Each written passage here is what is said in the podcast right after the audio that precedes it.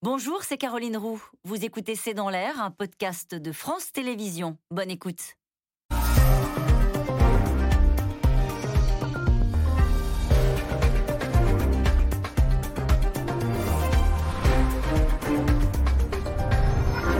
Bonsoir à toutes et à tous. C'est parti pour l'extension du pass sanitaire obligatoire dès mercredi, notamment dans les cinémas.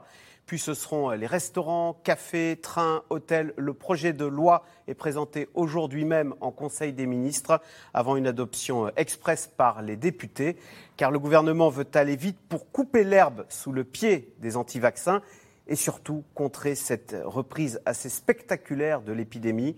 Pour le ministre de la Santé, Olivier Véran, la dynamique épidémique est clairement plus forte que lors des vagues précédentes. Dans les Pyrénées-Orientales, par exemple, les restaurants doivent d'ores et déjà fermer plus tôt face à l'explosion des contaminations. Alors question, quel danger représente cette quatrième vague? Le gouvernement parviendra-t-il à imposer le pass sanitaire dans notre quotidien et la vaccination au personnel soignant? C'est le sujet de cette émission de ce C'est dans l'air, intitulée euh, ce soir passe sanitaire, le sprint face à l'épidémie. Pour répondre à vos questions, nous avons le plaisir d'accueillir Vincent Maréchal. Vous êtes professeur de virologie à Sorbonne Université, cofondateur du réseau Aubépine, chargé de surveiller les traces de Covid dans les eaux usées. Anne-Laure Barral, rédactrice en chef du service Société du Journal du Dimanche, en charge des questions de santé. Le JDD qui titrait euh, dimanche dernier ça passe, Le passe pardon, ou ça casse. Soisig Kemener, vous êtes rédactrice en chef du service politique de Marianne. En une de votre journal cette semaine, vous revenez sur la vaccination et Emmanuel Macron qui a choisi de contraindre. Enfin, Brice Teinturier, directeur général délégué de l'Institut de sondage Ipsos. Je cite votre dernier sondage Ipsos euh, Sopra Steria de vendredi pour le Parisien et France Info, qui indique que plus de 6 Français sur 10 se disent favorables aux nouvelles mesures sanitaires annoncées lundi dernier par Emmanuel Macron. Merci à tous les quatre de participer à cette émission en direct. Euh, professeur Maréchal, on commence avec vous. Et cette alerte d'Olivier Véran, c'était hier dans le journal du dimanche, le ministre de la Santé, qui dit au sujet de cette quatrième vague qui commence en France, qui apparaît, il dit la dynamique épidémique est clairement plus forte que lors des vagues précédentes. Alors ça, c'est tout un sujet. Ce ce qu'on peut comparer relativement simplement, c'est ce qui s'est passé l'été dernier. Souvenez-vous, mois de mai, mois de juin, pas de virus, c'est revenu tout doucement, ça a évolué tout doucement durant l'été. Là, on n'est pas du tout dans cette dynamique-là. Effectivement, on voit que depuis, on va dire mi-juin, fin juin, début juillet, on a vraiment un nombre de cas qui apparaît de façon importante. Le R0 est important, mais le contexte est très différent aussi. On a une population qui reste insuffisamment vaccinée, donc on est dans un, dans un système un peu ambigu avec 50% de gens qui le sont d'autres qui ne le sont pas. Donc il y a de la place pour qu'un virus très contagieux puisse se répandre. Le virus Delta est très contagieux, deux fois, enfin 50% plus contagieux que le variant britannique qui était lui-même 50% de plus contagieux que le précédent. Donc on a un virus très contagieux et puis des, vacances d'été qui sont propices au contact, au rassemblement, euh, des gens qui sont notamment dans la région Pyrénées proche de l'Espagne où là il y a une vague épidémique très importante. Donc effectivement on a un cocktail un peu détonnant et malheureusement on n'est qu'en été, on serait tenté de dire, c'est-à-dire à une période où on pourrait espérer que l'épidémie soit un peu, un peu plus raisonnable. Et donc, ce qui est inquiétant, c'est l'arrivée de septembre, octobre, où là, il faudra être prêt parce que ça risque d'être très favorable à la circulation. C'est terrible, Anne-Laure Barré, parce qu'on a l'impression de revivre exactement ce qu'on a vécu euh, l'an dernier, l'été 2020. On partait en vacances en pensant que l'épidémie était derrière nous, et puis au cœur de l'été, on l'a vu réapparaître. Là, certains ne sont même pas partis et l'inquiétude pointe déjà. En discutant avec Olivier Véran euh, samedi, l'impression que j'avais, son ton, c'était plus d'entendre un ton de fin août dernier, ah quand il sonnait l'alerte euh, dans les Bouches du Rhône, que euh, d'entendre le ton adopté par l'exécutif à la mi-juillet. Donc la dynamique épidémique, elle inquiète dans l'exécutif. Je crois que c'est-à-dire que c'est comme la, vague de l'an dernier, mais en accéléré. Elle va plus vite celle-ci. C'est en accéléré. Plutôt. C'est plutôt dans l'été en fait. On s'attendait à une rentrée compliquée. l'exécutif s'attendait à une rentrée compliquée et l'été semble devoir l'être euh, aussi. Voilà, on a entendu des adjectifs comme stratosphérique dans la bouche de Gabriel Attal, le porte-parole du gouvernement, euh, ce matin. Il, a, euh, il a donné comme adjectif pour cette, cette L'évolution de l'épidémie, elle est stratosphérique. Voilà. il mettait en garde dans le Parisien dimanche contre un tsunami viral. Voilà, il y a des mots. Ils sont pesés ces mots, ils ne sont pas improvisés. Quand on dit tsunami viral, quand on dit stratosphérique, on ne le dit pas à la légère. On sait que c'est pour marquer les esprits. C'est une situation qui est grave, mais il faut marquer les esprits parce qu'il y a quand même une démarche derrière qui est de pousser les gens à les faire vacciner. Il n'y a pas tellement de solutions. Donc je pense qu'il y a un peu d'emphase, mais la situation est grave quand même. Donc tsunami viral, du coup, Soisy Kemener, le gouvernement veut aller vite. Alors, quel est le calendrier là? On peut vraiment aller vite? On peut rapidement faire en sorte que toutes ces mesures qui ont été préannoncées par Emmanuel Macron lundi dernier comme le pass sanitaire dans le quotidien, eh bien ça arrive rapidement, réellement, soit rapidement mis en œuvre? Oui, alors tout est organisé effectivement pour que ça aille très vite. Donc Conseil des ministres euh, à 18h30 aujourd'hui. Avant, on a eu, euh, on a passé une première herse puisque le Conseil d'État a donné son avis euh, sur ce texte et finalement il y a assez peu de choses qui sont retoquées par, le, par, le, par, les conseillers. simplement, ils mettent en avant le, fait que les amendes qui étaient prévues pour les restaurateurs, 45 000 euros, on, souvent, on se souvient, c'était considérable. Ce seuil-là est trop élevé, donc ça va être descendu dans le dans le projet de loi. Euh, ils n'ont pas remis en cause euh, l'isolement euh, forcé des personnes qui sont contaminées. Ça, c'est quand même un, on franchit un cap hein, qui n'avait pas été franchi jusqu'à présent. On avait une surveillance pour ceux qui revenaient des, zones rouges, mais pas pour, pas pour les gens qui étaient sur le territoire français contaminés. Donc ça, ils n'y voient pas de, voient pas de problème. Donc ça, c'est première étape aujourd'hui. Déjà, il y a une première, première grosse étape, première grosse étape. Demain, c'est examiné en commission à l'Assemblée ce texte, projet de loi. Ensuite, c'est l'examen dans l'hémicycle de l'Assemblée nationale mercredi, au Sénat jeudi et sans doute un vote dès vendredi. Ça peut, ça peut aller si vite que ça. Alors avec la particularité, c'est qu'on sait déjà exceptionnellement rapide, là, qu'en une semaine, un projet de texte aussi impliquant dans la vie des un projet de loi aussi impliquant puisse être adopté Alors, c'est vrai que c'est très impliquant. Alors, il y a eu des discussions politiques préalables, notamment sur la vaccination des soignants. C'est pour ça qu'on en entend un peu moins parler aujourd'hui dans le débat politique, puisqu'il y a déjà eu une consultation des partis sur ce thème-là précisément. Ce qui pouvait bloquer, ou ce qui peut bloquer, ce qui pourra c'est la question du pass sanitaire. Et on sait déjà que, à la fois, les sénateurs LR et de notre côté, les députés insoumis, mais ils ne sont pas assez nombreux, donc ils essaient d'être 60, euh, veulent saisir le Conseil constitutionnel. Et c'est ça, sans doute, qui va retarder un petit peu la mise en application. Ça devait être le 1er août, hein, c'est ce qui a été annoncé par Emmanuel Macron lors de son allocution. On est plutôt parti sur le 2-3 août. Il faut que tout soit, tout soit prêt. Alors, Brice Teinturier, comment réagit l'opinion face à la fois à ces mots hein, d'épidémie stratosphérique et ce pass sanitaire euh, qui on nous annonce pour le 2 août, 2 ou 3 août dans notre quotidien les Français, dans l'enquête qu'on a menée, ils sont d'abord très cohérents. C'est une enquête qui est assez facile pour une fois à décrypter parce qu'on a des chiffres qui, entre eux, sont parfaitement cohérents. D'abord, les deux tiers, 66%, se déclarent inquiets. Donc ça corrobore ce que vous indiquiez. Les Français suivent la situation, ils voient bien qu'il y a une reprise de l'épidémie et l'inquiétude, euh, elle remonte. Deuxième élément, dans une proportion quasi identique, on va être à chaque fois entre 63% et 66%, ils adhèrent au principe énoncé par le chef de l'État que les contraintes doivent peser prioritairement sur les non-vaccinés et pas sur les vaccinés. Et du coup, sur l'ensemble des mesures qui ont été annoncées, on est à chaque fois entre 62 et 65% d'adhésion, que ce soit le pass sanitaire, que ce soit même la vaccination obligatoire, hein, ce qui n'a pas encore été euh, du tout acté. On a 60% de Français qui se déclarent même favorables à ça, ou euh, pour euh, la vaccination obligatoire des personnels soignants, ou le fait de rendre maintenant les tests PCR payants à partir de la rentrée, sauf pour ceux évidemment qui, qui sont en, en, grande difficulté. Donc globalement, il y a adhésion sur le principe général, sur la philosophie générale et sur les mesures qui en découlent.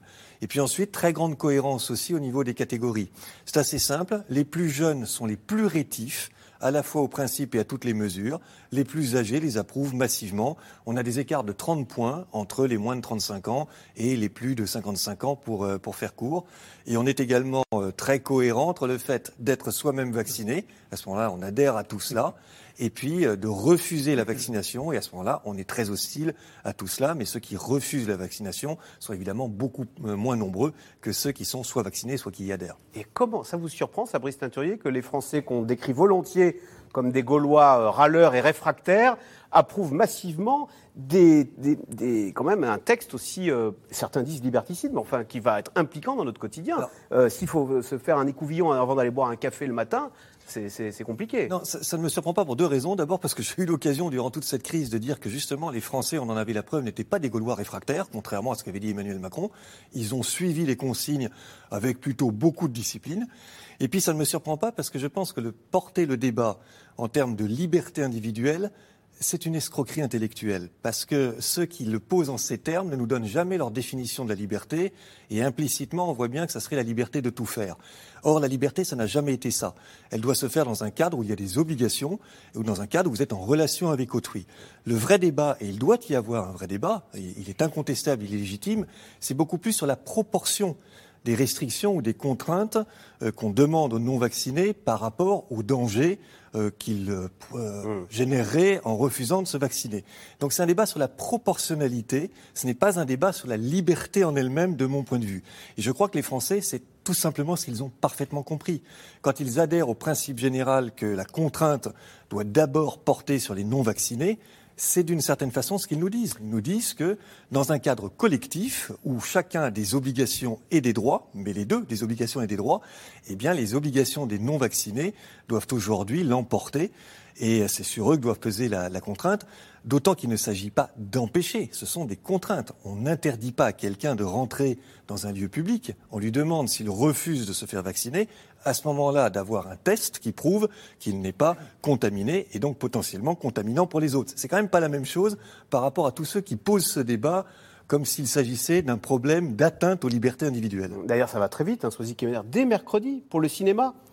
Si on n'est pas vacciné, il faudra avoir fait avant un test PCR ou un test antigénique. D'ailleurs, pourquoi est-ce que ça entre en application pour les cinémas alors même que euh, vous l'avez dit, ce ne sera pas voté avant euh, la fin de la semaine. Alors, il y a, des, dispositions qui dépendent de la loi qui est actuellement en cours, c'est-à-dire, euh, je ne vais pas vous dire de bêtises, le régime, le régime transitoire d'état d'urgence sanitaire. Ah, de la précédente voilà, qui court jusqu'au 30 septembre. C'est pour ça d'ailleurs qu'il faut une nouvelle loi là qui va courir. Normalement, on va voir quand on aura le texte jusqu'à la fin de l'année 2021, ce qui augure sans doute d'ailleurs d'une année 2022 qui sera, ce sera peut-être prolongé. On aura peut-être une présidentielle en état d'urgence sanitaire. Ça, on verra. Ce sera pour l'année prochaine. Mais donc là, on peut, dans les lieux de culture qui étaient déjà concernés, puisqu'il y avait des... On réactive quelque chose qui était déjà en vigueur. Euh, le, alors, il n'y avait, avait, pas le pass sanitaire, mais le pass la, la, particularité du pass sanitaire, c'est qu'il n'était pas pour, les, pour la vie quotidienne. C'est ce qu'avait dit, vous vous souvenez, Emmanuel Macron dans son interview à la PQR, c'était au mois de mai dernier. Après, on a entendu, le, vous, faisiez, parliez tout à l'heure du porte-parole du gouvernement.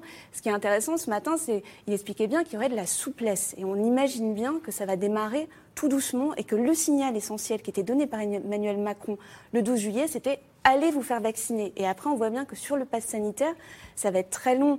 Alors très long, on disait tout à l'heure qu'on est dans une procédure très accélérée, mais ça ne va pas être si rapide que ça dans la mise en œuvre. Il va y avoir de la souplesse, il va y avoir euh, beaucoup de pédagogie, et on ne va pas être tout de suite avec un gendarme derrière chaque fauteuil de cinéma pour vérifier que vous avez bien le pass sanitaire euh, mercredi prochain. Alors, on l'a dit, hein, le Conseil des ministres examine en ce moment même le projet de loi prévoyant l'extension du pass sanitaire en France. Le texte sera débattu euh, dès mercredi au Parlement. L'exécutif avance donc au pas de charge, tandis que plus de 100 000 manifestants sont descendus dans la rue ce week-end pour dénoncer, je cite, une dictature sanitaire. Sujet de Juliette Vallon avec Walid Berissoul et Nicolas Baudry-Dasson. Le projet de loi sur la crise sanitaire sera-t-il adopté définitivement d'ici la fin de la semaine?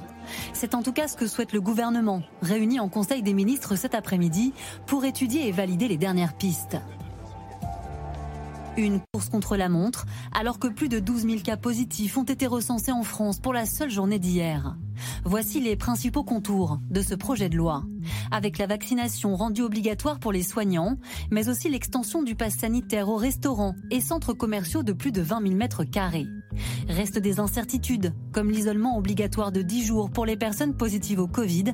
Et ce matin, le ministre de l'économie souhaite se montrer souple sur les sanctions. 45 000 euros, cela me semble excessif. Il faut être très concret. Vous avez un restaurateur, euh, il n'a pas pu installer son passe sanitaire ou euh, il est récalcitrant. Il faut qu'il y ait une sanction. Si jamais il y a un refus d'appliquer des règles qui protègent notre santé. Mais il faut que cette sanction, une fois encore, soit dissuasive, pas excessive. 45 000 euros, ça me semble excessif. Un exécutif sous pression, alors que les manifestations contre la vaccination et l'extension du pass sanitaire se multiplient dans le pays. Samedi, près de 114 000 personnes ont défilé, notamment à Lille, Marseille et Paris. Dans les cortèges, quelques gilets jaunes, mais surtout des pancartes faisant référence à la dictature et même au nazisme. Certains manifestants arborent carrément une étoile jaune sur leur poitrine pour s'identifier aux juifs persécutés pendant la Seconde Guerre mondiale. Désolé, je vais le dire, hein, mais les juifs aussi, on les empêchait de rentrer dans les magasins. Donc bientôt, on aura tous une étoile jaune. Interdiction de rentrer dans les magasins, de vous nourrir si vous n'êtes pas vacciné. Un amalgame immédiatement dénoncé par les politiques. C'est une honte, un outrage pour la mémoire des 6 millions de victimes de ce terrible moment de l'histoire et pour leurs familles. Ces manifestations sont un musée des horreurs à ciel ouvert. à bas l'obscurantisme. Arborer l'étoile jaune, de quoi choquer au plus profond aussi l'un des derniers rescapés de la rafle du Veldiv. Cette comparaison est odieuse. Il faut se lever tous. Vous ne pouvez pas vous imaginer à quel point j'ai été touché. Les larmes me sont venues. Je l'ai porté l'étoile, moi. Je sais ce que c'est, je l'ai dans ma chair encore. En tête du cortège parisien samedi, l'ex-Front National Florian Philippot, ainsi que Nicolas Dupont-Aignan et le chanteur Francis Lalanne. Mais aussi cette ancienne députée de la majorité, qui s'est faite remarquer en appelant les citoyens à s'en prendre député. Allez faire le siège des parlementaires Allez envahir leur permanence pour dire que vous n'êtes pas d'accord, que la France est belle, que la France ne mérite pas ça. Des propos virulents, alors que des manifestants anti-vaccins ont saccagé et envahi plusieurs permanences d'élus, dont celle du président de l'Assemblée nationale, Richard Ferrand, vendredi dernier. Plus grave encore, le cas de cette députée menacée de mort sur sa boîte mail depuis ses prises de position pro-vaccin, et elle n'est pas la seule dites aux autres députés de bien voter, car à partir de demain, c'est des vraies balles que vous allez vous prendre. Je suis armée, faites attention où vous allez. Vous nous injecterez jamais le vaccin. J'ai un collègue, M. Zilési, qui a reçu, lui, dans son jardin personnel, une poupée avec, euh, sans les yeux, sans la bouche, euh, avec euh, un bras en moins, une jambe en moins. On a déjà été menacés, hein. on avait reçu des courriers, on avait, mais là, ça prend des proportions qui sont inacceptables. On ne peut pas se taire. Parce que des fois, on me dit oui, mais il faut pas le dire. Ben si, il faut le dire, parce que si on ne le dit pas, alors euh, aujourd'hui c'est une élue et demain ça sera euh, votre voisin. Attaqué sur son projet de loi, le gouvernement reproche à ses opposants politiques de ne pas se montrer suffisamment solidaires. Je ne sais pas où sont les euh, Valérie Pécresse, les Xavier Bertrand, les Anne Hidalgo, les Laurent Vauquier, les Yannick Jadot. C'est un peu le roi du silence, je trouve, ces derniers jours. Or, évidemment qu'il faut faire corps pour défendre la République et pour évidemment aussi défendre des mesures qui sont nécessaires pour protéger les Français. Protéger les Français, qui selon un sondage publié vendredi, sont 60% à être favorables à l'extension du pass sanitaire. Et depuis le discours d'Emmanuel Macron lundi dernier, ils sont plus de 3 millions à avoir pris rendez-vous pour leur première injection. Brice Teinturier, est-ce qu'on connaît, est-ce qu'on arrive à cerner le profil de ces, des anti-vaccins? Oui, on a malgré tout un profil à travers les, enquêtes d'opinion. Ce sont, ce sont plutôt des gens très, très dans l'idée qu'il y a une contre-culture à développer par rapport à un système. Donc, ils flirtent très souvent avec l'idée d'une contre-culture, avec euh, un mode assez complotiste, euh, qui estime que euh, les opérations qu'on cherche à nous imposer relèvent d'un modèle politique et d'intérêts financiers cachés ou occultes. Ensuite, sociologiquement, ce sont des profils un peu tous azimuts, c'est-à-dire qu'il ne faut pas s'imaginer que ce serait que dans les milieux les moins diplômés qu'on les trouverait. Il y a une surreprésentation des moins diplômés, mais vous avez aussi euh, chez les antivax des gens qui sont parfaitement diplômés. Et, ça, c'est important parce que ça signifie que ce n'est pas un problème d'ignorance, ce n'est pas un problème d'accès à l'information. Ce qui est très frappant quand vous faites des enquêtes qualitatives auprès de ces personnes, quand vous les interrogez longuement, c'est qu'elles sont persuadées d'avoir raison et d'être mieux informé que tout le monde.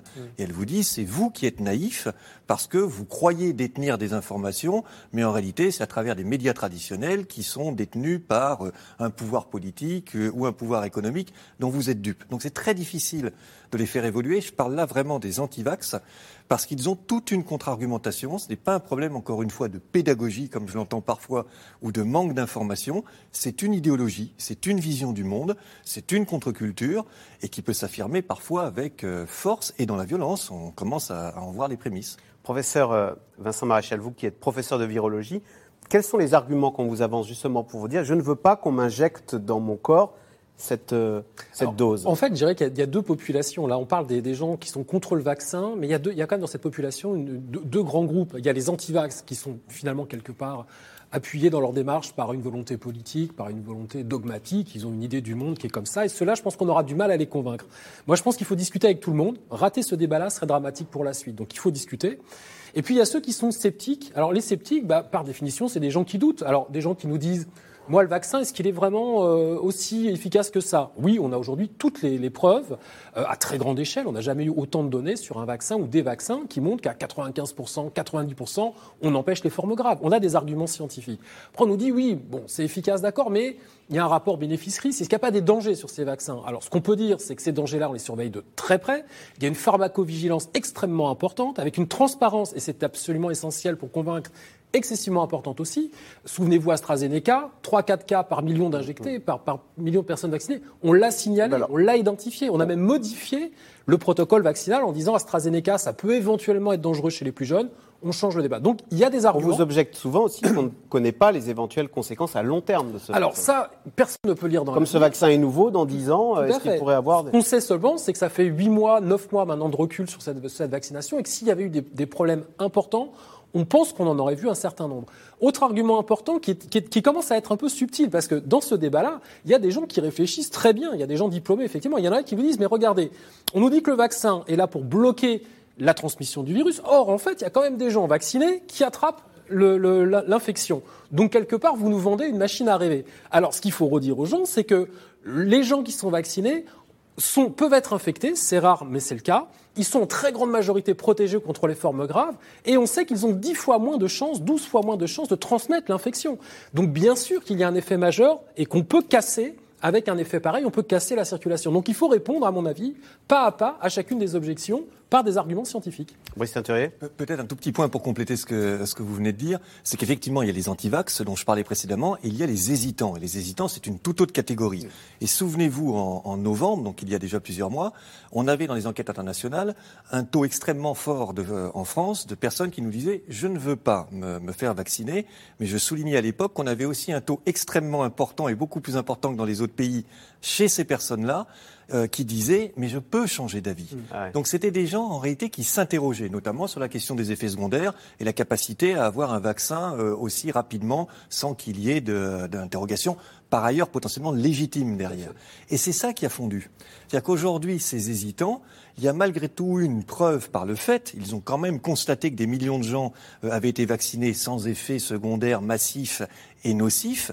Reste la question des effets à long terme, mais ils sont passés d'une proportion, on va dire, de 40% environ de Français qui hésitaient à aujourd'hui 20 ou 22% de Français qui nous disent je ne souhaite pas me faire vacciner. Donc ce ne sont pas des antivax, cela, c'est autre chose. Ce sont des Français qui se posaient légitimement, on va dire, un certain nombre de questions et qui, pour le coup, ont évolué aussi dans des proportions importantes. Il n'empêche, à côté de cette vaccination, il y a le caractère contraignant des mesures qui, euh, accompagnent le pass sanitaire.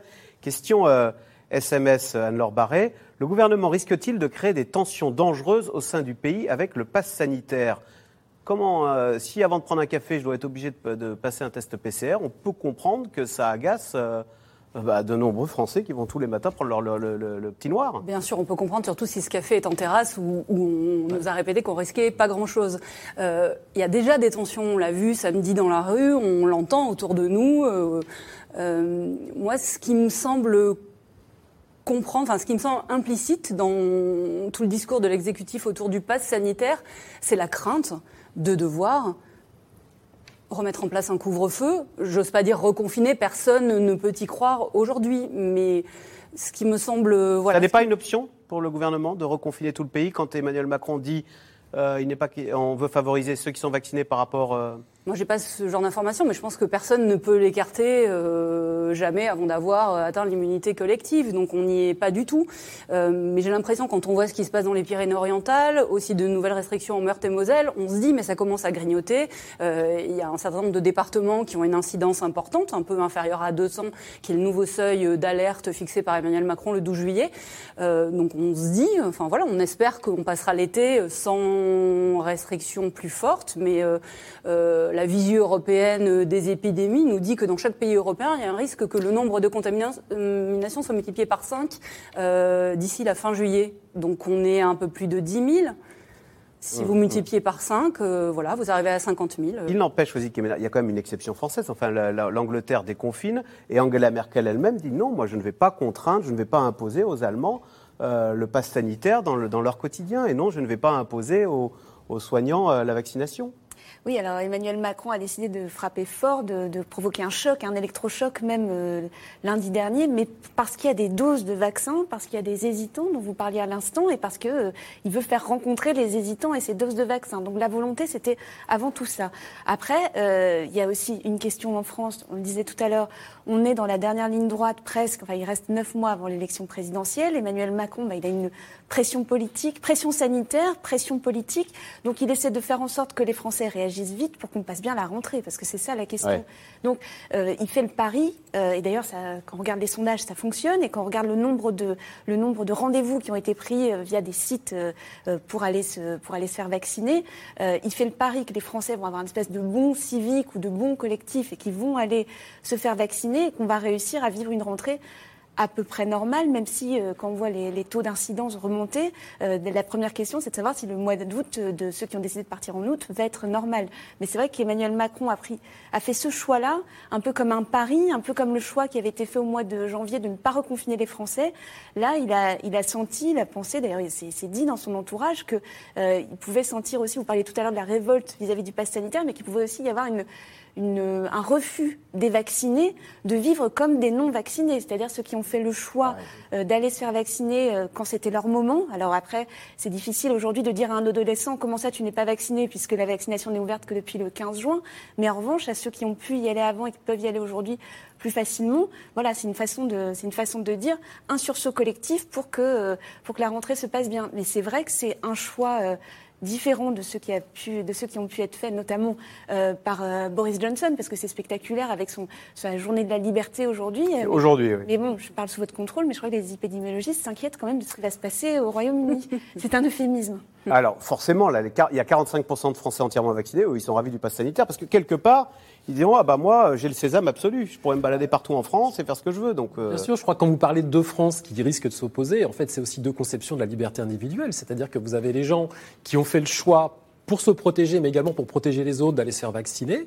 Euh, aujourd'hui, il n'y a plus de problème tellement de logistique. On commence, on en parlera peut-être tout à l'heure, il y a des problèmes de logistique qui sont en train de se régler. Donc vous avez une France qui dit finalement, moi j'aimerais bien avoir une vie normale parce que j'ai fait l'effort. Et puis en face, des gens qui vous disent, ma liberté, c'est de ne pas me faire vacciner. Et donc je vais vous imposer de ne pas m'être vacciné. Et donc malheureusement, je risque de compliquer l'épidémie. Donc l'affrontement, il va avoir lieu de fait entre des gens qui ont fait un effort collectif et d'autres qui nous disent, moi le collectif, c'est un petit peu moins mon problème. Et ça, c'est sûr qu'à un moment donné, ces deux, populations risquent de se croiser, y compris sur les lieux de vacances peut-être. Hein. Euh, Anne-Laure Barré, Sosie Kemener le disait à l'instant, la simple, ce qui est fantastique, c'est que la simple annonce, le simple discours d'Emmanuel Macron lundi dernier fait que le lendemain, il y a eu une ruée, même dès le soir même, sur Doctolib. Au fond, il y a eu près de 4 millions de rendez-vous pris pour la semaine dernière sur Doctolib. Finalement, l'opération a réussi avant même d'avoir été lancée, non l'opération vaccination générale. Exactement, c'est la magie de la parole et la, et la magie de la parole présidentielle. On sait que la peur est un excellent outil. C'est la peur qui a c'est la, un petit bout de carotte aussi. Ouais, carotte ou bâton, un petit. C'est plus un bâton qu'une carotte, il, me semble, ce pass sanitaire. Ou ça dépend de quel de quel côté on se place. Moi, je dirais la peur. On sait que quand euh, on, sent que l'exécutif va prendre des décisions un peu coercitives, tout le monde euh, euh, se met à respecter un peu mieux les gestes barrières. Les enquêtes le montrent. désormais, on dispose du vaccin. On peut on peut faire l'hypothèse que quand on sent que que l'épidémie peut reprendre et que le, que le discours présidentiel est attendu, ben on, on, clique sur Doctolib ou on passe un coup de fil à son centre de vaccination. Oui, ça fonctionne. il a reboosté la, vaccination par, la, par la simple force du verbe, Emmanuel Macron. Mais moi, je ne suis pas sûr que ce soit la peur qui ait poussé ces 4 millions de gens tout à coup à aller se faire vacciner. Je pense qu'ils ont fait un, un petit euh, trade-off, un choix, en se disant, finalement, entre la contrainte d'aller me faire vacciner et la contrainte de ne pas pouvoir partir en train demain ou de devoir me faire faire un test PCR au surplus qui ne sera plus remboursé. Exactement. Euh, à partir de la rentrée, ils ont choisi, ce qui est quand même autre chose. C'est pas forcément la peur des effets secondaires. Euh, c'est un, système où on arbitre euh, entre des choix qui sont individuels et des choix collectifs, mais par rapport à une gêne dans la vie quotidienne. Moi, c'est ça qui m'a quand même beaucoup frappé. Hein. Professeur Vincent Maréchal, d'ailleurs, ce sursaut là des, des, des réservations sur Doctolib, elle est la bienvenue parce que vous voyiez, vous constatiez qu'il y avait euh, euh, ça s'émoussait les, les rendez-vous dans les Comme dans tous les pays du monde, hein. les États-Unis l'ont vu, d'autres pays l'ont vu. Il y avait une sorte de. On parlait de plafond de verre, il n'est pas de verre, le plafond, on sait qu'il allait arriver. On l'a dit tout à l'heure, il y a des populations qu'on n'arrivera pas à convaincre. Il y a une population de sceptiques sur laquelle on peut encore travailler. Non, il était temps que ça se fasse. Ce qui est un peu inquiétant, c'est qu'on voit effectivement, il y, a, il y, a, plusieurs populations qui inquiètent. Il y a les plus fragiles en termes d'âge qui sont encore insuffisamment. Il reste un petit bout de vaccination encore à faire chez les plus de 70 ans. Il y a environ 10% de gens qui ne sont pas encore vaccinés. Alors cela reste quand même très exposé à des formes graves et il faut trouver le moyen d'améliorer ce chiffre-là. Et puis, il y a les jeunes. Alors, les jeunes, pourquoi ils nous préoccupent? Parce qu'entre 20 euh, et 40 ans, on est peut-être à 40-50% de vaccination selon qu'on regarde le nombre de doses. Mais quand on regarde la circulation du virus aujourd'hui, c'est bien dans ces populations-là que le virus est en train de circuler de façon prédominante. Donc, s'il y avait eu une vaccination, et ça a été débattu il y a quelques mois, à un moment, je me souviens, dans les priorités, on avait dit, mais pourquoi pas commencer par les jeunes, puisque finalement, ils sont moteurs de cette épidémie? Bon, bah, aujourd'hui, on voit, comme l'été dernier, que dans cette classe de 20-40 ans, ça circule beaucoup, et que la vaccination, il va falloir la faire passer aussi dans cette population-là très vite pour casser cette dynamique. Alors justement, l'isolement obligatoire, pour tous ceux qui sont positifs au test. Ça, c'est aussi une nouveauté de ce projet de loi. Euh, c'est une mesure bienvenue? Alors l'isolement, c'est un sujet, euh, c'est, un sujet qui me tient à cœur parce qu'on sait que les tests individuels que l'on fait, qui nous ont coûté quand même une fortune, on pour, pour objectif, évidemment, de nourrir nos données épidémiologiques, mais ce n'est pas le seul objectif. On peut le faire pour moins cher. Hein, ça, c'est des millions d'euros, des centaines de millions d'euros certaines semaines hein, qui sont dépensés. Et puis, l'autre intérêt, c'est d'isoler les gens infectés et d'isoler autant que possible les cas contacts. Or, en France, je ne connais pas de statistiques, et je serais ravi de les recevoir si elles existaient, de, de l'efficacité des mesures d'isolement. On sait que des gens ont beaucoup attendu avant de se faire tester, beaucoup attendu avant de s'isoler, et puis que certains disent bah, j'ai plus la gorge qui gratte, je ressors. Non, l'isolement, euh, on n'est pas contagieux seulement quand on a la gorge qui gratte ou quand on a mal à la tête. On sait qu'entre cette période un peu critique est d'environ 10 jours. C'est pour ça qu'on bloque les gens pendant 10 jours. Donc, Une personne aujourd'hui qui a un test PCR positif, ne, soyons honnêtes, ne s'isole pas 10 jours à leur barrière. On n'a pas de moyen de le contrôler de façon stricte.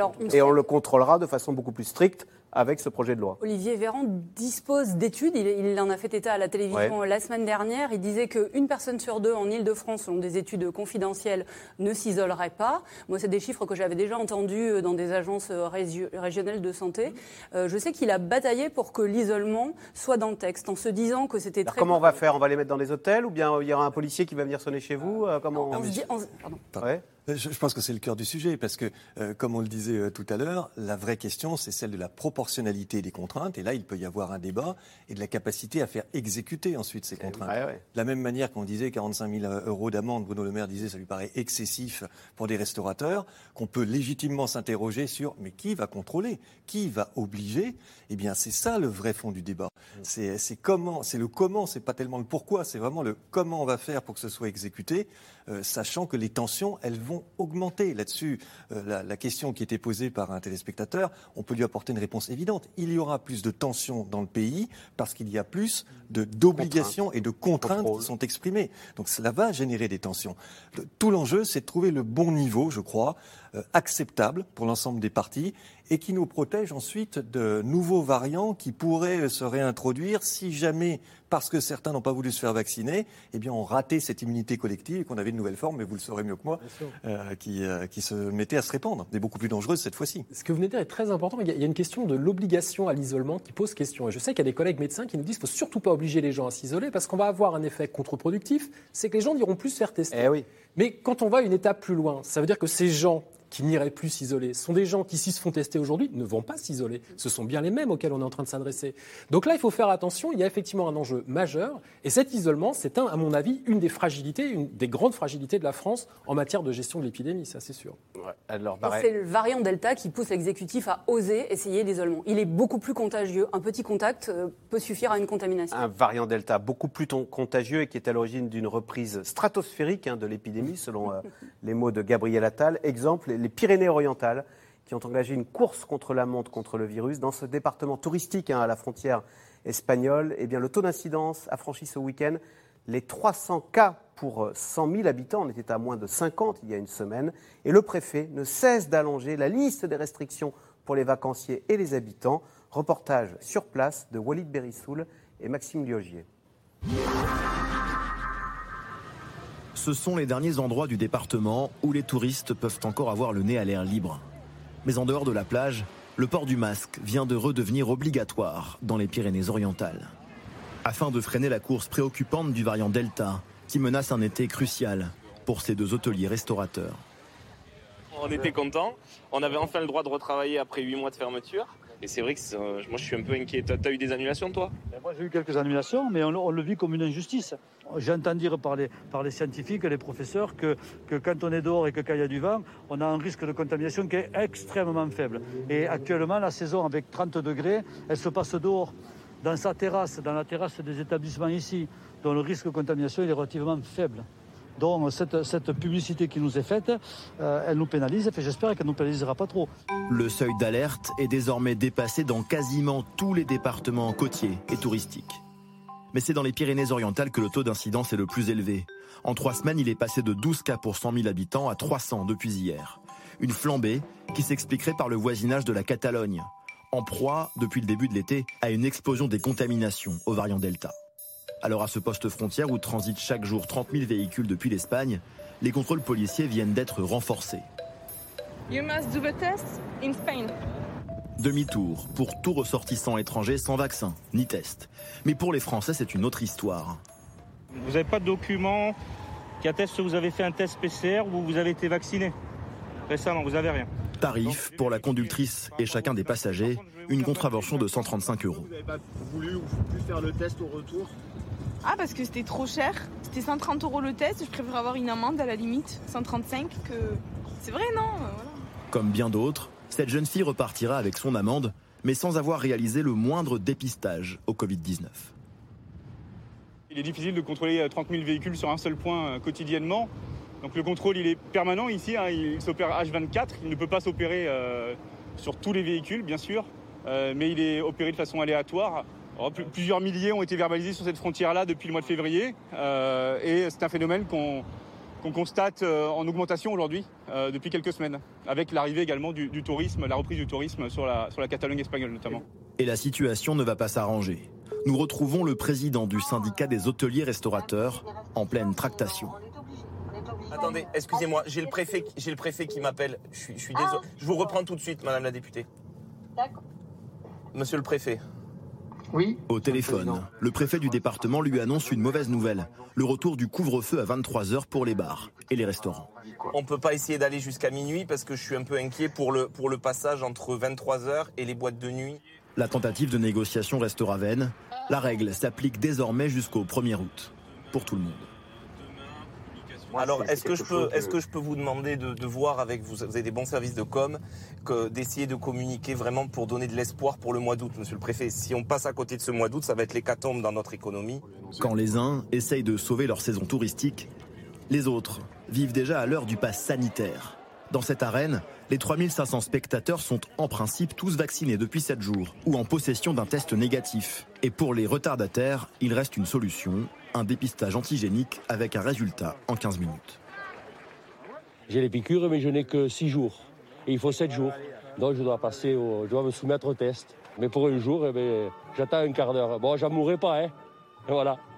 Mais une fois à l'intérieur, le port du masque et les gestes barrières restent toujours obligatoires, du moins en théorie. Le variant Delta, il est là, il est présent, on le sait. Mais bon, nous, on est vaccinés, on est là, on est tranquille, c'est bien. Bah oui, c'est rassurant, mais bon, moi je me suis fait tester à 48 heures. Hier, je suis sortie. Ça se trouve, j'ai attrapé le Covid. Euh, on peut jamais être sûr, quoi. Ah, mais on va essayer de profiter quand même. La vie continue. Hein. Il faut qu'elle continue. Il faut qu'on soit plus fort que ça. Hein. On n'a pas le choix. Une corrida sous surveillance. Les autorités de santé sauront dans quelques jours si le virus a circulé dans le public. Alors que pour l'instant, l'épidémie ne montre aucun signe de fléchissement dans le département. Alors, question téléspectateur. Comment expliquer l'explosion des cas de Covid dans les Pyrénées-Orientales, professeur Maréchal? Alors, il y, a plusieurs, il y a plusieurs explications. D'abord, euh, il y a la proximité avec euh, l'Espagne, et notamment, ça a été dit là, la Catalogne, qui subit vraiment une très grosse vague. À nouveau, la Catalogne, je fais une parenthèse, mais à chaque fois, il y c'est euh, une région qui paye cher. Hein. Voilà, et puis donc très, très, avec un, transit, comme on l'a vu là, important. Après, on est sur des territoires dans lesquels les, les vagues précédentes n'ont pas suffisamment, probablement, immunisé naturellement les populations. Et puis les niveaux de vaccination, mais ce n'est pas spécifique aux Pyrénées, c'est vrai un peu partout, sont encore insuffisantes pour que joue de façon efficace euh, l'immunité de cohorte qui permettrait de casser cette circulation. Et puis on a un variant super contagieux, on peut le redire là, et on espère, et euh, je crois que c'est l'occasion de le redire aussi, hein, que cette vaccination bloque la circulation du variant parce que c'est parce qu'il circule que ces variants apparaissent les uns derrière les autres. Donc bloquer tôt la circulation, c'est aussi limiter le risque de voir des variants encore plus virulents et encore plus contagieux, ce qui ne nous plairait pas, voire même des variants qui échapperaient au, vaccin. Donc euh, là aussi, il est temps de réagir. Et puis, Dernier élément de ce cocktail, quand même, c'est les rassemblements, tout simplement, les rassemblements festifs, le fait que les gens se retrouvent, alors en extérieur, mais aussi qu'ils se retrouvent euh, dans des boîtes de nuit. On a entendu dire que tous les contrôles n'avaient pas forcément été faits partout avec, euh, avec une vigilance extrême. Donc il y a eu des clusters hein, dans, des, dans des réunions, dans des lieux clos.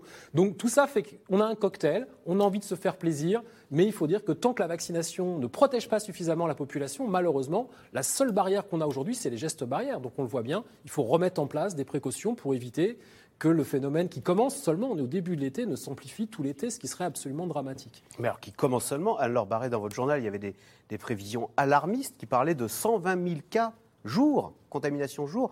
Je rappelle que lors de la troisième vague, au pic, on a dû faire quoi 50 000 cas C'était le seuil haut, le seuil bas, c'était 60 000 cas. Quand on est... énorme. Oui, on est aujourd'hui. Bah, c'est, en, Grande-Bretagne, au Royaume-Uni, on est à 50 000 cas. En France, aujourd'hui, on est à 10 000. Je ne vais pas vous répéter ce que je viens de vous dire, mais en gros, l'agence européenne dit ça peut, euh, ça peut quintupler avant la fin juillet. Ben, on y est à 50 000 cas fin juillet à ce rythme-là. Donc, il y a, euh, voilà, on peut espérer que les gestes barrières vont reprendre, que la vaccination va aider à freiner, mais il faut attendre de quelques semaines pour que le frein des gens qui se font vacciner ces jours-ci euh, deviennent efficaces. Non, non c'est des chiffres euh, que l'exécutif a dans la tête. Et euh, en Angleterre, on entend parler de 100 000, contaminations au mois d'août. Non, c'est l'ordre de grandeur qui semble vraisemblable. Eh, sauf que Vincent Maréchal, alors vous le disiez, la Grande-Bretagne est encore plus ils se sont, ils ont dépassé les 50 000 contaminations jour. Sauf qu'en Grande-Bretagne, c'est un pays très vacciné. 68% des Britanniques sont entièrement vaccinés. On a même vu le ministre de la Santé britannique qui était doublement vacciné, qui a attrapé le Covid. Ah, il est cas contact, hein. je ne sais pas s'il l'a attrapé. il a attrapé le Covid. Il, dit qu'il a, des, il a des symptômes très légers. voilà, c'est bah, C'est l'occasion de rappeler à quoi sert un vaccin. C'est-à-dire que quand il n'y a pas de vaccination, ce qu'on voit dans une population immune, c'est augmenter le nombre de cas et 15 jours, 3 semaines derrière, après, on voit augmenter le nombre d'hospitalisations et le nombre de personnes en réanimation. Dans un pays vacciné euh, comme l'Israël aussi, qu'on pourrait citer, comme la Grande-Bretagne, on voit l'incidence augmenter.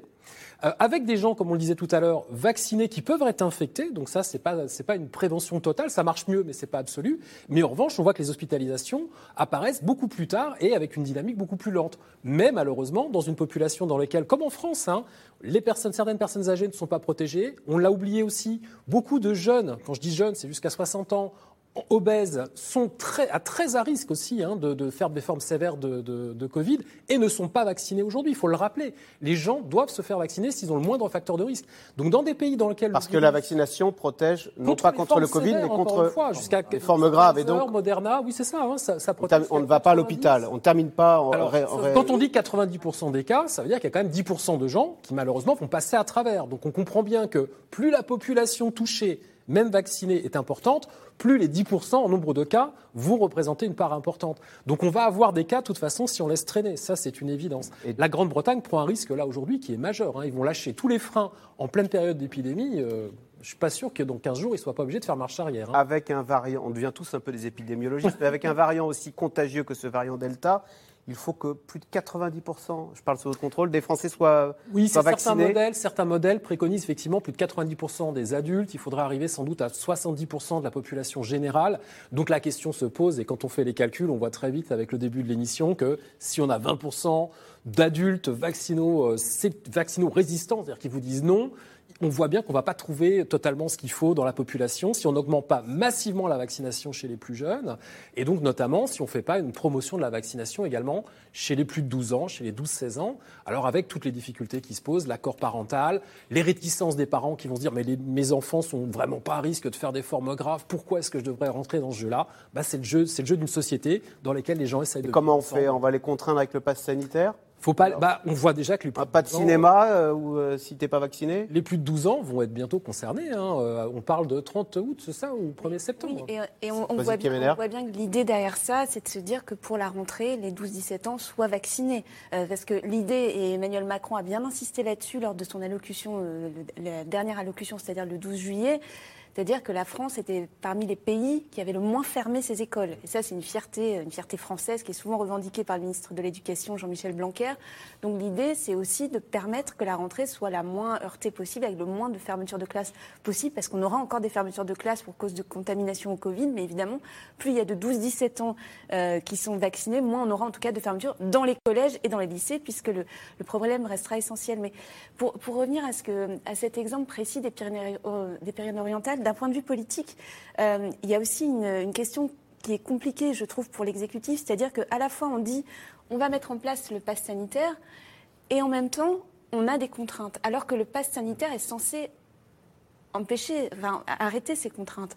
Et donc on a. Vous pensez par exemple à la fermeture des restaurants à, 23 heures. À la fermeture des restaurants. Et donc, quand, et on revient au sujet précédent, mais quand, quand on parle d'acceptation du pass sanitaire, il va falloir expliquer l'utilité du pass sanitaire quand on va être devant des restaurateurs, enfin on est déjà devant des restaurateurs puisque c'est déjà le cas, qui ont leur restaurant fermé à 23 heures. Donc ça fait partie de la complexité, d'un ensemble très complexe, c'est encore une autre complexité dans cet ensemble très complexe. Comme si aussi, Brice Teinturier, les décisions désagréables quand elles sont prises de façon locale c'est le cas des euh, Pyrénées-Orientales, étaient mieux acceptées qu'au euh, niveau national alors elles sont mieux acceptées pour deux raisons. D'abord parce que localement, en général, la population sait qu'elle vit dans une région où le virus est nettement supérieur, sa propagation, au reste du territoire. Donc du coup, vous avez un levier quand même d'inquiétude qui est encore plus fort. Et puis parce que d'une manière générale, et cette épidémie aura joué un rôle majeur là-dedans, euh, les Français se disent que les solutions doivent être adaptées aux situations locales, adaptées au territoire, et que le modèle uniforme, c'est un modèle qui n'est pas efficient. Donc au moins, ça aura apporté, je crois, cette, euh, cette prise de conscience. je voudrais en profiter pour, pour signaler aussi, il y a un raisonnement qui est très difficile à contrecarrer chez euh, certains anti-vaccins, qui est ce qu'on appelle en sociologie le, théorème du passager clandestin. Le théorème du passager clandestin, c'est quelqu'un vous dit, moi je n'ai pas intérêt jamais à participer à une manifestation. Parce que si la manifestation obtient un gain de cause, et que je suis d'accord avec ses motifs, eh bien, sans avoir manifesté, j'en bénéficie. Et puis, si elle n'obtient pas gain de cause, eh bien, j'ai fait l'économie d'aller manifester.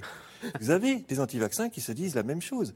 J'ai plutôt intérêt à faire en sorte que les autres se vaccinent et qu'on atteigne cette immunité collective sans avoir, moi, à le faire individuellement et donc à éventuellement subir des effets secondaires. Euh, on peut considérer que c'est un principe parfaitement cynique et individualiste, mais, qui se défend. Il existe, il existe et il est important à prendre en compte dans les argumentations de, prévention. Alors justement, comment euh, faire maximiser la vaccination en France et comment aller chercher les non-vaccinés dans les campagnes?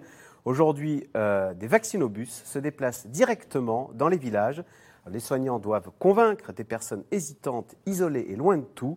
Nous avons suivi une opération vaccination à Coucouron. C'est un petit village au cœur de l'Ardèche, sujet de Juliette Perrault, Clément Voyer et Ilana Azinco.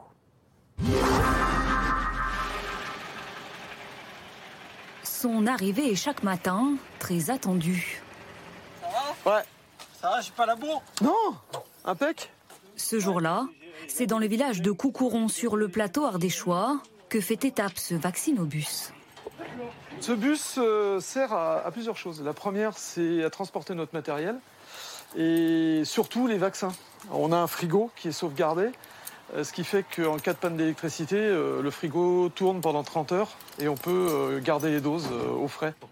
À l'intérieur, dans le fameux frigo, des doses de Pfizer. En tout, 400 vont être injectées à la population locale sur 4 jours. Une opération sur mesure au plus près des habitants qui a convaincu Marie Chantal, 65 ans, un peu inquiète à l'idée de se faire vacciner.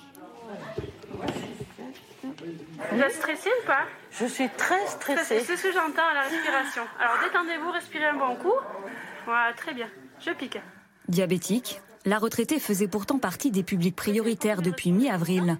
Mais pour elle, Et c'est fini. impossible de faire deux heures de route pour rejoindre un centre de vaccination en ville. Ah, moi, on m'avait proposé Aubenas, Priva. J'ai dit non, je n'irai pas. Je n'irai pas. J'ai pas envie d'aller dans une ville, aller dans la ville. Alors là, c'est super. Ils viennent à nous, mais c'est génial. Le stress de la ville, le monde, le bruit. Un univers bien loin du sien, au cœur des montagnes ardéchoises. M'en lasse jamais. Souvent, les gens ils me disent Mais tu t'ennuies pas Mais m'ennuyer de quoi? Depuis plusieurs années, Marie Chantal vit dans ce hameau de 260 habitants. Une retraite paisible, rythmée par les petites choses du quotidien, jusqu'à l'arrivée de la pandémie. Depuis, elle n'aspire qu'à une chose, revoir enfin sa famille. Je languissais, je... je... Heureusement qu'il y a le téléphone. Bon, j'ai pas Internet, hein, mais on a le téléphone. Heureusement, on s'appelait régulièrement, on s'envoyait des messages, tout. Aujourd'hui, Comment vous voyez les choses? Vous allez pouvoir revoir la famille C'est un soulagement? Ah oui, ben, je vais revoir euh, mes soeurs, elles vont revenir. Ma soeur aînée, elle va revenir avec sa fille. J'ai mon neveu avec ses enfants qui vont revenir. Sortir de l'isolement grâce à la vaccination. Un aspect au cœur de la mission de l'équipe mobile. On a fait combien ce matin 61. Comme tous les midis, tous se retrouvent pour partager un repas dans l'auberge où ils sont logés et nourris aux frais de la mairie. Certains sont à la retraite, d'autres travaillent sur leur temps libre. Tous ont le sentiment d'être particulièrement utiles ici. Le but, c'est effectivement, c'est de pouvoir euh, gérer un peu, apporter quelque chose à la population. Il ne faut pas se leurrer ici, dans le, comme des endroits un peu reculés, tout le monde ne peut pas se déplacer facilement. Il y a des gens qui certainement n'auraient pas participé, ne seraient pas venus se faire vacciner si nous ne nous étions pas déplacés. Vaccinés, encore et encore, y compris une fois la journée terminée. Ce soir-là, direction le camping municipal pour écouler les fins de flacons. Qu'importe l'heure, qu'importe la météo. Jeter des doses, c'est jeter euh, de l'argent, de la technologie, de la recherche. Et c'est moralement pas euh, acceptable. On va se mettre là. On va essayer de pas trop se mouiller quand même. Malgré la pluie, les volontaires sont là eux aussi. Vous avez déjà été vacciné? Parmi eux, Pierre, 20 ans, qui ne s'attendait pas à se faire vacciner si tôt. C'est la municipalité du lac de Sarlès qui nous ont contactés, qui restait des doses, alors euh, je suis venu. Des jeunes et des anciens que l'équipe mobile espère vacciner avant la fin de l'été, pour tenter de prendre un peu d'avance sur la course folle imposée ici comme ailleurs par le virus et ses variants. Alors, question téléspectateur, être vacciné est une opportunité. Pourquoi y a-t-il autant de réfractaires, euh, professeur Vincent Maréchal? On sait que chez les plus de 70 ans qui sont une population à risque, il y a quoi? Il y a encore 15 à 20 de, enfin, il y a 15 à 20 de gens qui ne, qui ne, sont pas vaccinés. En fait, la vraie, la vraie question, c'est pourquoi, alors que le vaccin est sûr, efficace, gratuit, ce qu'on oublie de dire, hein, on n'est pas obligé de le payer, ce vaccin-là, enfin, on le paiera autrement en tout cas. Euh, pourquoi est-ce qu'il y a autant de réfractaires? Alors, la, la, question, on en parlait tout à l'heure avec Brice Teinturier, je pense mérite une vraie enquête. C'est-à-dire qu'il y a sans doute beaucoup de facteurs et qui, à ce stade-là, commencent à être compliqués à détricoter. Il y a les gens qui sont éloignés. Alors, on en parle depuis euh, janvier, hein, des gens éloignés. Il y avait déjà les pompiers, je crois. Il y avait déjà des initiatives qui permettaient d'aller apporter le vaccin dans les, les zones isolées. Comme on vient de le voir. Voilà. Après, il y a quand même un, un, secteur sur lequel moi j'ai du mal à avoir des données, mais euh, elles existent sans doute. Hein. Dans les milieux précaires, il y a des endroits où je suis pas sûr que les gens aient bien compris les enjeux. Euh, je je suis pas sûr qu'ils aient vraiment tous envie d'aller se faire vacciner. Mais là, il y a vraiment un travail de, voilà, il faut aller vers les gens pour leur expliquer, pour vraiment remettre les enjeux au, au centre du terrain. On ne sait pas combien représentent ces gens, mais je suis sûr qu'ils existent parce que moi, je rencontre régulièrement quand je prends le métro et que je discute dans un taxi. Donc il y a des gens qui ne comprennent pas. Il y a ceux qui sont, on l'a dit, dogmatiquement opposés. Ceux-là, bon, on va les laisser continuer leur chemin et ils évolueront peut-être quand tout le monde aura évolué ou parce que la loi leur imposera de le faire. Mais je crois qu'il encore il est important vraiment de définir quelles sont les populations parce que les réponses qu'on va apporter vont être différentes. Le bus, c'est la réponse de la proximité. Ouais. La pédagogie, c'est probablement l'effort qu'on va faire pour expliquer mieux les choses. Il, y a, il va falloir là par contre développer, ça c'est toujours la logistique du dernier kilomètre, sans doute de très gros efforts pour convaincre une population qui en taille n'est pas aussi importante que ça. Mais Soisy Kemenerchik, vous disiez que la, la vaccination était en quelque sorte contagieuse. Si son voisin est vacciné, on dit tiens, allez hop, je vais, je vais sauter, je vais franchir le pas. Oui, bien sûr. D'ailleurs, c'est toute l'idée du vaccinobus. Hein. C'est-à-dire qu'on voit la queue, on reconnaît, on reconnaît, ses, on reconnaît ses voisins, on reconnaît les commerçants, et, finalement, ça donne envie d'y aller. On voit bien dans, dans, les, dans les familles, c'est comme ça aussi que ça a fonctionné. Ça a fonctionné d'ailleurs en pyramide des âges inversés. C'est-à-dire que ça a commencé par les plus anciens qui étaient vaccinés, on était soulagés pour les plus anciens, puis ensuite les autres, les autres, les autres, jusqu'à arriver, pour certains, pour ceux qui ont eu le temps, euh, aux adolescents. Donc, effectivement, toute l'idée de ces, de ces mécanismes de, proximité, c'est aussi ça, c'est cette contagion. Il y a eu d'ailleurs des, initiatives très intéressantes avant le cinéma. On arrive un quart d'heure avant la séance, on se fait vacciner et ensuite on peut aller voir son film. Euh, il y a énormément de, stands, de, de places de vaccination qui sont installées près des plages.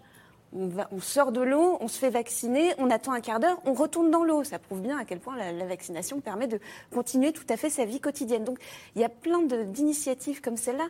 D'ailleurs, c'était un des regrets de certains que le président de la République n'ait pas insisté sur ce point-là, sur le aller vers lors de son allocution présidentielle. Alors c'était une allocution très verticale, avec des, mesures très, très dures hein, qui pouvaient être entendues par les Français. Mais il a manqué aussi cette idée, cette idée de se dire, bah, finalement, dans certaines banlieues, on ne va pas dans la banlieue d'à côté, on ne va pas dans la ville d'à côté pour se faire vacciner. Donc il faut aller dans cette banlieue-là. Et ça va être le travail de tout l'été. D'ailleurs, il y a beaucoup de bénévoles qui, font ça, qui vont passer des coups de fil, qui vont sonner aux portes.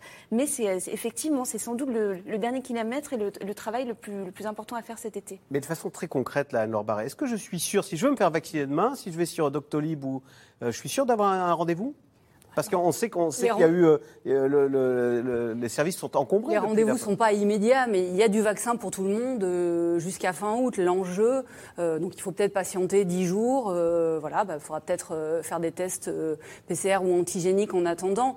Mais le vrai enjeu, c'est ce que vous disiez tous les deux, c'est vraiment d'aller chercher ceux qui sont un peu éloignés du vaccin et tous ne sont pas mmh. anti-vax. Moi, je pensais à des ambassadeurs de la vaccination qui piaffent un peu en coulisses. Ce sont les médecins généralistes. Ils n'ont pas eu beaucoup de doses ils ont eu que le Moderna. À la rentrée, ils auront du Pfizer. Et pour convaincre un obèse euh, qui est un peu loin de peut-être du, système de soins ou qui a eu dans sa vie des relations euh, compliquées avec les médecins, parce que c'est pas toujours simple d'être un patient obèse, on le sait, pour convaincre une personne euh, diabétique ou une personne très âgée qui vit chez elle, on parle beaucoup des EHPAD, mais les personnes isolées très très vieilles, bah, elles n'ont pas toujours été visitées. Donc les médecins généraux, ils vont bientôt avoir la liste de leurs patients ils vont enfin avoir du Pfizer. Et ils vont avoir du Pfizer et la liste de ces patients fragiles avec comorbidité non vaccinés. La CNIL a donné son autorisation. Donc on peut s'imaginer que ces ambassadeurs de la vaccination, ils vont pouvoir euh, aider à, accomplir ce quelques centaines de mètres sur ce dernier kilomètre. Brice Teinturier?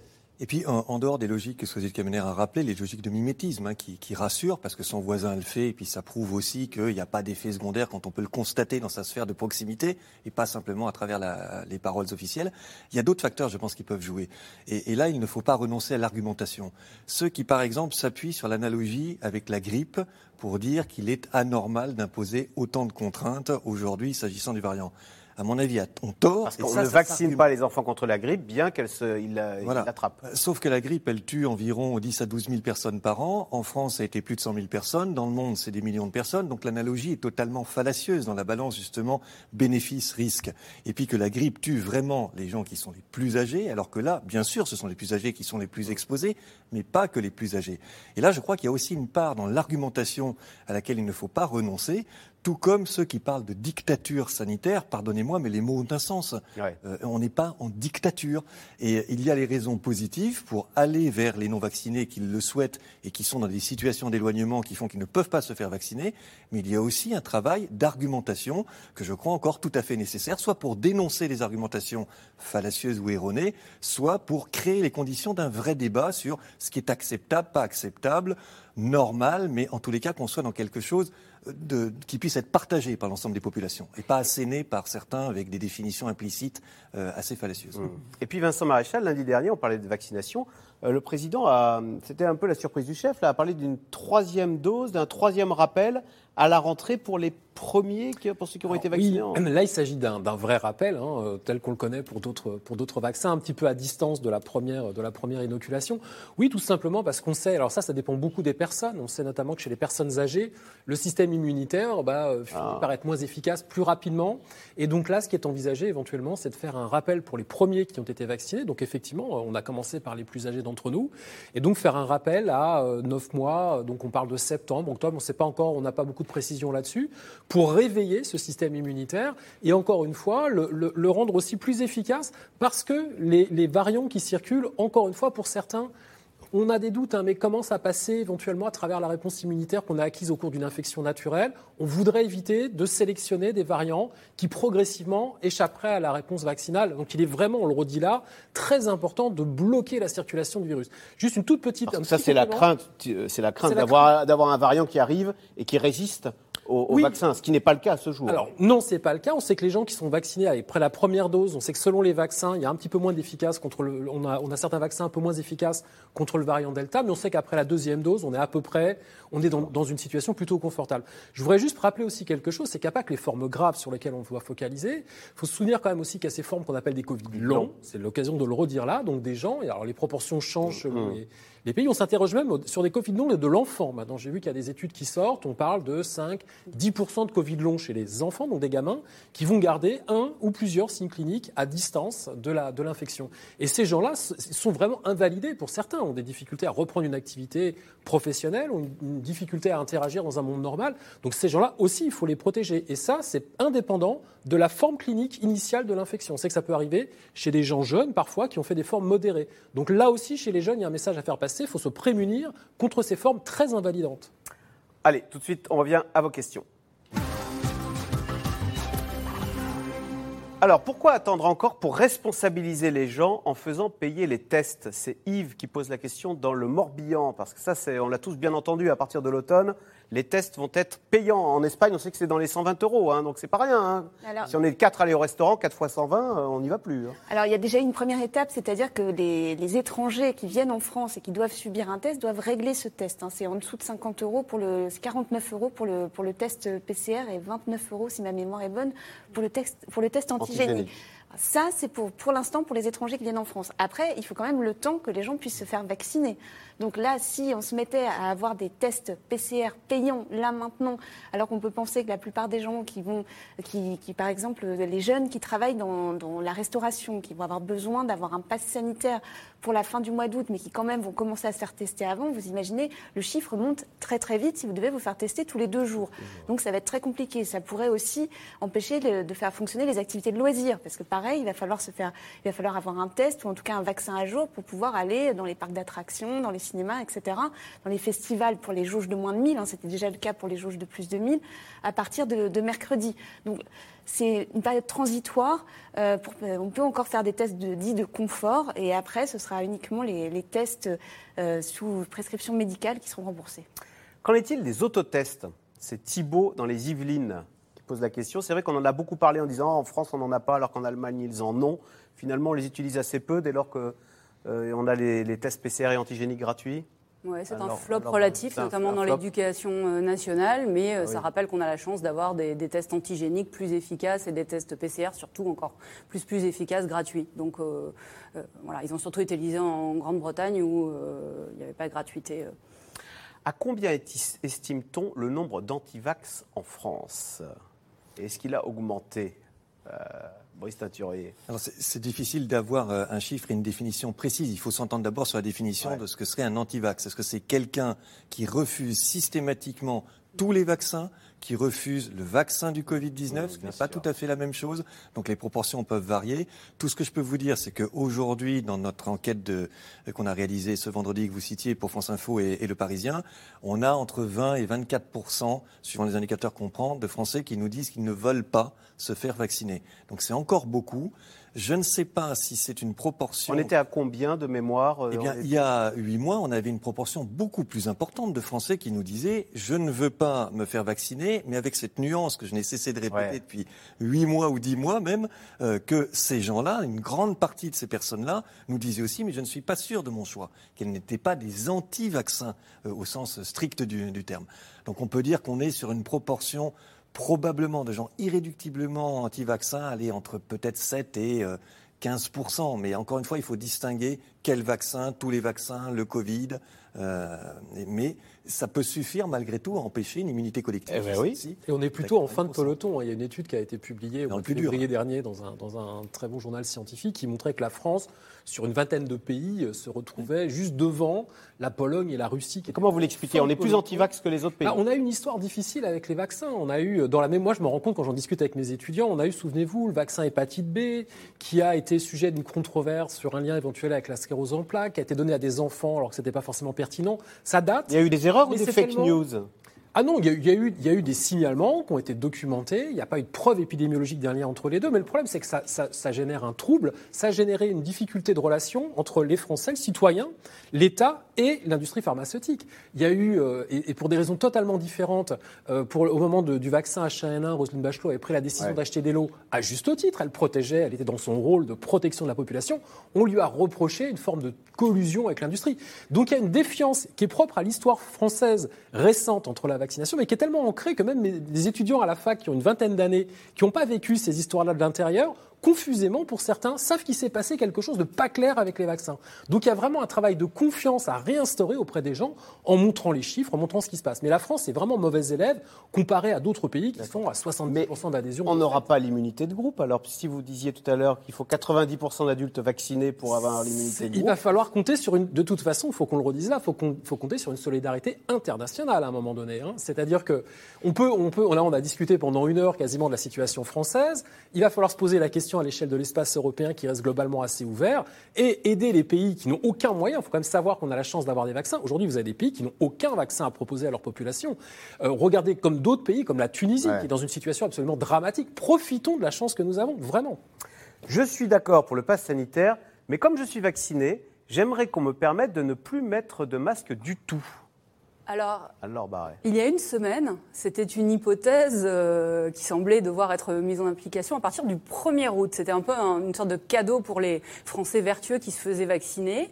Euh, donc, euh, l'exécutif imaginait qu'on pourrait tomber le masque à l'intérieur des restaurants, des cafés. Et puis, quand on a discuté. Pas facile à contrôler aussi. voilà. Mais quand on a discuté avec Olivier Véran, donc samedi, il nous a dit ce qui était vrai mardi et désormais, après, le, voilà, l'exécutif décidera peut-être autre chose, mais en tout cas, du point de vue du ministre de la Santé, c'était plus du tout une bonne idée parce que euh, l'épidémie reprend très très fort. Donc c'est un signe. Euh, euh, que le virus est le maître des horloges, comme on dit. je, voudrais juste rappeler, il y a certains scientifiques, et de mémoire, je crois que le professeur Delfassi en faisait partie, qui avaient dit dès le début qu'il faudrait probablement attendre 2022 pour qu'on soit définitivement en dehors ou à l'abri de, de, cette pandémie. Donc on l'a un petit peu oublié, mais la projection sur des vaccins, une immunité collective qui nous protégera efficacement et définitivement, très vite, certains ont dit, ça ne sera pas ni en 2020 ni en 2021. La politique de vaccination de Macron a-t-elle une influence sur sa cote de popularité? Oui, parce que depuis que nous sommes rentrés dans cette pandémie, la, cote de popularité du chef de l'État a augmenté et elle reste supérieure aujourd'hui à ce qu'elle était avant l'entrée euh, en vigueur de toutes ces mesures, mais aussi pour une raison qu'il ne faut pas oublier, c'est que le pays a été mis sous cloche en termes de réforme.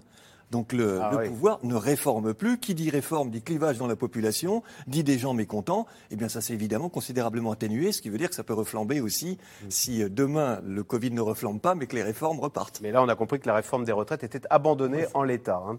Euh, quid de la vie privée quand on est vacciné? À chaque entrée dans un lieu public, mon passe laissera une trace euh, dans les serveurs.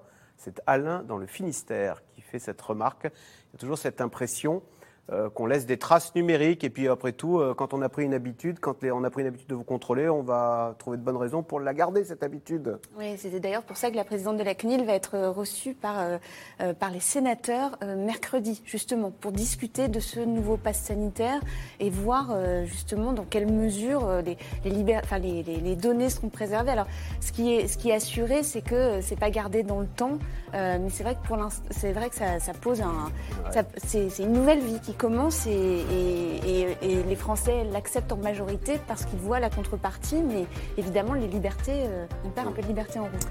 D'un mot, professeur Vincent Maréchal, le Royaume-Uni a un fort taux de vaccination, mais connaît malgré tout une nouvelle vague. Pourquoi C'est Hugues. Parce qu'un fort taux de vaccination, c'est pas 100% ni 90% de vaccination. Hein. Vous l'avez dit tout à l'heure, on est autour de 68%.